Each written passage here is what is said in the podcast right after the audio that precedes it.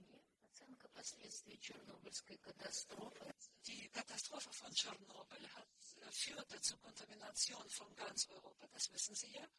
Hohen, hohes Niveau globalen Niederschläge. Wir untersuchten die genetischen Effekte an einem Modellobjekt. Die äh, haben wir die genetische Sensibilität untersucht Zwar, die war verglich, verglichen mit Mäusen. Auf diese Weise haben wir die äh, Realität der genetischen Folgen für die Säugetiere gezeigt, solche wie die rote Maus und wie Labormaus.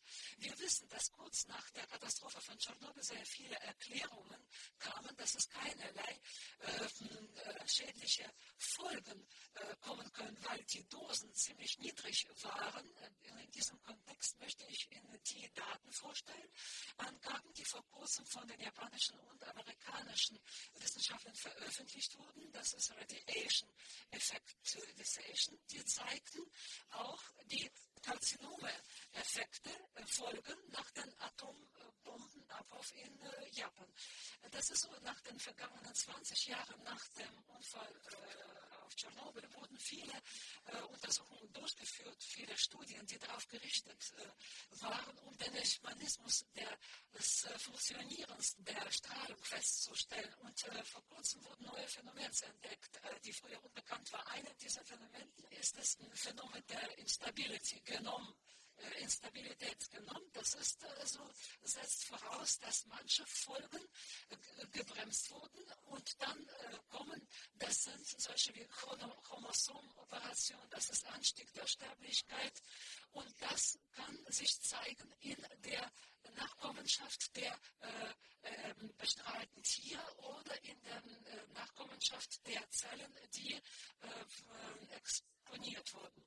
Äh, bei unserer Untersuchung interessierten wir uns nicht nur für genetische Effektivität und Folgen dieser geringen Dosen, sondern wir interessierten uns auch für die genetischen Folgen bei den nachfolgenden Generationen. Wir wissen, dass alle Bewertungen des genetischen Risikos für Menschen sich auf der Grundlage basieren der Daten, die vom Menschen erhalten wurden. Und das ist auch die äh, Information über die Häufigkeit der induzierten äh, Strahlung der Mäuse. Wir können das auf Menschen nicht bekommen, was aber die Dynamik der Mutagenese in eine Reihe der Generationen eingeht. So stützen sich hier die Genetiker auf die Grundlagen, die mit Mäusen erhalten wurden und mit anderen Tieren. Das heißt, unsere Studie wurde darauf gerichtet, um die Dynamik der genetischen Ereignisse festzustellen in einer Reihe von Generationen.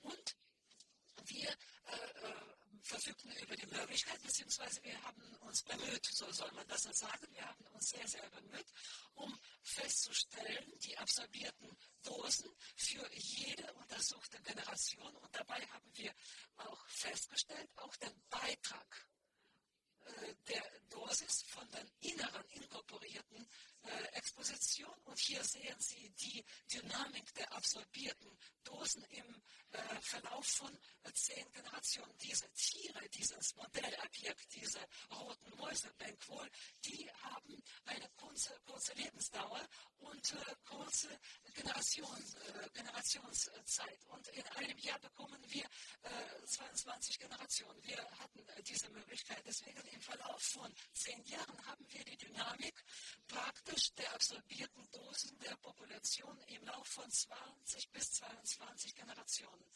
zwei Generationen pro Jahr, ich korrigiere mich. Sie sehen ja hier, dass hier äh, die, äh, das Absinken sowohl der Stärke der absorbierten Dosen stattfindet. Im Verlauf dieser Generation, so etwa nach zwei, drei Generationen, haben wir die Häufigkeit der Mutation untersucht und konnten dabei feststellen, wie, äh, wie im Verlauf von 22 Generationen haben wir die erhöhte Häufigkeit der Chromosomoperation in der Körperzelle Zellen der untersuchten Tiere beobachten. Und dabei, wir, Sie haben ja gesehen, wie akut die Stärke der absorbierten Dosen äh, sich reduziert. Und das bedeutet, dass trotz des Absinkens der absorbierten Dosen wir die gleichen oder sogar stärkere Folgen beobachten als die, die wir bei den äh, älteren Generationen beobachtet haben. Wenn Sie genau hinschauen, da sehen Sie in der Horizontale, das ist die Stärke der absorbierten Dosen und Vertikale, das ist die Höhe der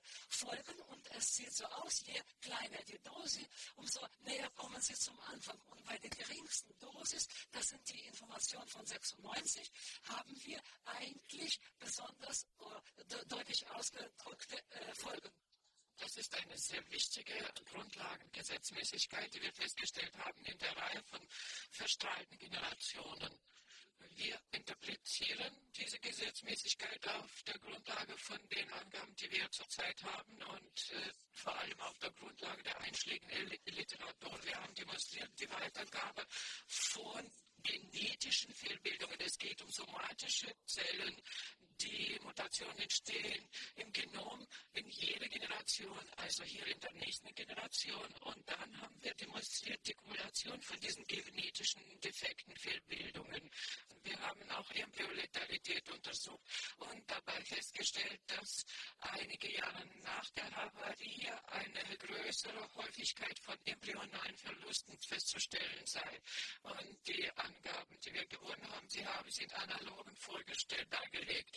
Die zeigen, je niedriger ist die inkorporierte Dosis, umso höher sind Effekte in den nächsten Generationen im Vergleich zu denen, die wir vorher beobachtet haben. Auf diese Art und Weise haben wir zum ersten Mal sozusagen an Säugetieren die äh, Radiosensibilität vorgeführt die analog ist den Geschlechtszellen von Laboratormäusen, somatischen Zellen von Menschen,